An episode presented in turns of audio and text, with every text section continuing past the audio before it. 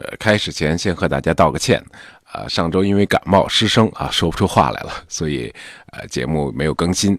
今天呢恢复正常。呃，如果你是个记者啊，领导派你去韩国或者日本采访某个重大的体育赛事，呃，你应该会很激动啊。哎，结果你签证也办了，行李也收拾好了，你突然得到通知，因为某种人力不可抗拒的原因，整个比赛取消了。哎，你肯定会非常非常的懊恼。那么，在一九四零年的五月十四日，有个叫 b l a n t i n g 的荷兰记者就遇到了这样的情况。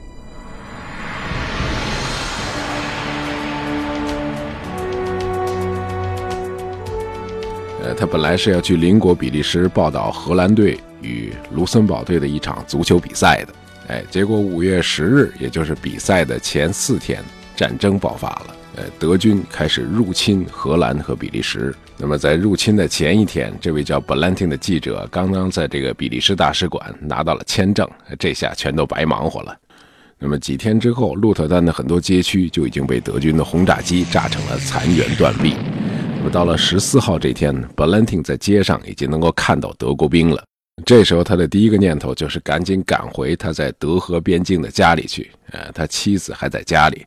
呃，此刻是生死未卜，于是呢，他就跳上一辆车，朝着德和边境的方向开过去了。在公路上，他看到一辆辆德军的军车迎面开过来，和他行驶的方向正好相反。这些德国人是来入侵他的国家的。哎，让他感到吃惊的是，只要有可能，这个德军的驾驶员们都会很礼貌地避让他这辆荷兰的平民汽车。呃，这个咱们要说明一下啊，这个德国的正规军和纳粹党卫队那帮人渣，哎，不是一回事儿。呃，德国的正规军也叫国防军，呃，Wehrmacht。呃，这个正规军可能是二战中啊军事纪律最好的部队，啊，因为他们深受普鲁士军事传统的熏陶啊，非常珍视自己的军人荣誉，因此呢，很少出现扰民现象啊，像苏军和日军那样大规模的强奸妇女事件。或者美军中那种司空见惯的小偷小摸啊，在德军中是非常罕见的。当然，在东线就是另外一回事了啊，因为他们受到纳粹种族主义的灌输，还是出现了一些暴行。那么与此相比呢，德军在西欧基本没有扰民现象。那么，如果侵略军对当地民众能做到秋毫无犯，那么侵略这件事儿本身就多多少少的被淡化了。呃，自从拿破仑大军入侵以后，这个荷兰人已经有一百多年没见过外国军队了。哎，他们成功的躲过了第一次世界大战。哟哟哟耶耶耶！呃，尽管在一战的初期啊，确实有德军短暂的进入荷兰的南部地区，从那儿去包抄比利时，但是荷兰人很聪明啊，对德国人的这次短暂入侵采取了装糊涂的办法，假装不知道。啊，真有这事儿？德国人来过，我们怎么不知道啊？哎，就这样，荷兰没有参加第一次世界大战。呃，等到一九一八年停战，呃，德国的皇帝威廉二世退位，就逃到了荷兰。呃，一九四零年纳粹德国入侵荷兰的时候，哎，这位末代德皇仍然住在荷兰。呃，因为荷兰这个地方呢，远离各种政治风暴的中心啊。即便是全世界都着起了大火，到了荷兰，这火也差不多烧完了。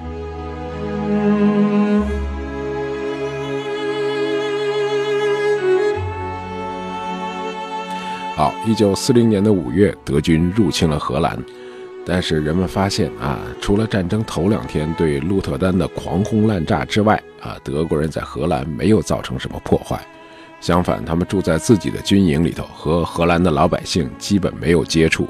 呃，在大画家伦勃朗诞生的那个荷兰小镇莱登，啊，你趴在窗前向外看，那么整整一上午也看不到会有一个德国兵从街上走过。你看到的只是运河边一排排带有陡峭屋顶、落地窗和两侧门廊的精致的荷兰住宅。呃，就是说，德军的占领没有影响到普通荷兰人的生活。那么说到荷兰人的生活，我们脑海里立刻就会出现郁金香啊、奶酪、风车，还有大马、红灯区。其实这些呢，都是给旅游者看的，和普通荷兰人的生活没什么关系。荷兰人和其他民族一样啊，生活也是挣钱养家啊，柴米油盐。那么他们的主要业余爱好呢，当然也不是吸毒和嫖娼，而是足球。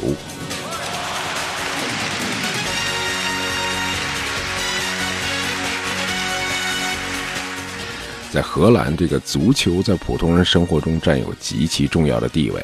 呃，在这个国家，加入一个足球俱乐部啊，甭管是个什么级别的，等于是一个人从青少年步入成年的一个标志啊，就像你实质性的约会过一个女孩一样啊，能在俱乐部踢球了，你就是成年人了。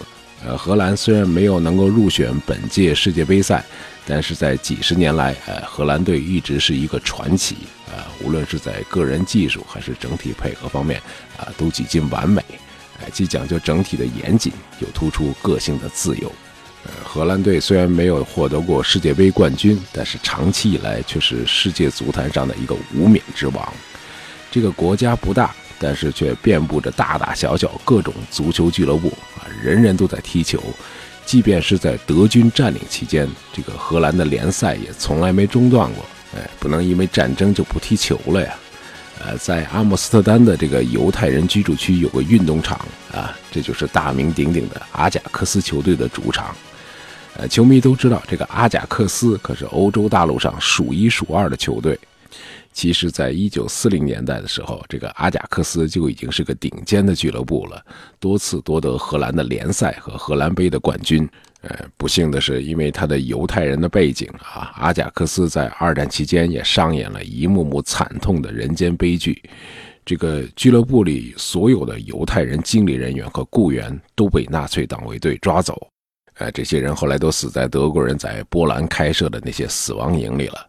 呃，很多犹太人在德国人进军荷兰的时候都隐藏了自己的犹太身份，但是遗憾的是，纳粹党卫队把他们一个个都找了出来。这个德国人抓人能如此的高效，主要是因为荷兰人主动向纳粹告密。What？那么在占领期间，虽然绝大多数的荷兰民众都和德军相安无事，但是还是有几十万人受到了纳粹恐怖的影响。他们是抵抗战士、吉普赛人和犹太人。荷兰的犹太人有四分之三被纳粹党卫队抓捕并且杀害了，这样荷兰就成为二战期间，呃，仅次于波兰犹太人死亡人数最多的国家。呃，这和民众中不断有告密者不无关系。呃，著名的《安妮日记》的作者，那个叫安妮·弗兰克的犹太小女孩啊，就是因为当地荷兰人的告发被纳粹抓捕并且杀害的。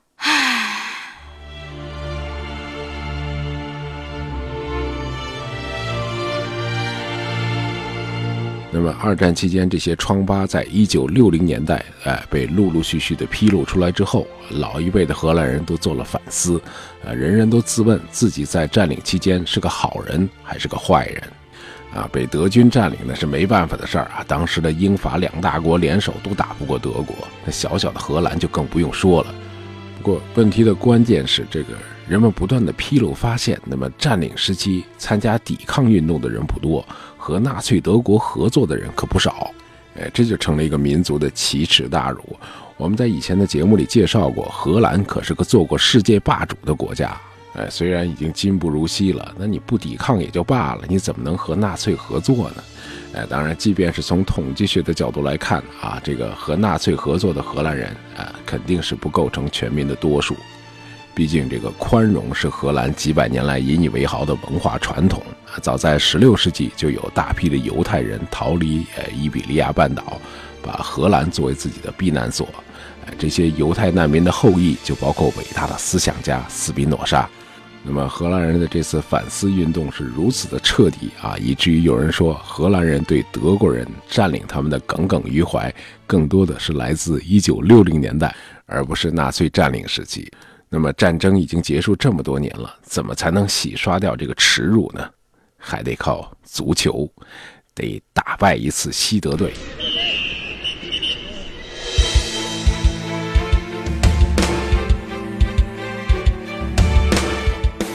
那么这样，一九七四年慕尼黑世界杯上才会出现了那个悲情的一幕。呃，那年的荷兰队用令人耳目一新的全攻全守的打法，一路打进了世界杯决赛，挑战不可一世的联邦德国队。呃，就是这届世界杯上，让人们领教了荷兰球星克鲁伊夫的超人球技。有人说，这个克鲁伊夫带球的时候啊，让人觉得这个球已经粘在他的脚上了。呃，这位号称欧洲的贝利的这个荷兰球星就来自阿贾克斯球队。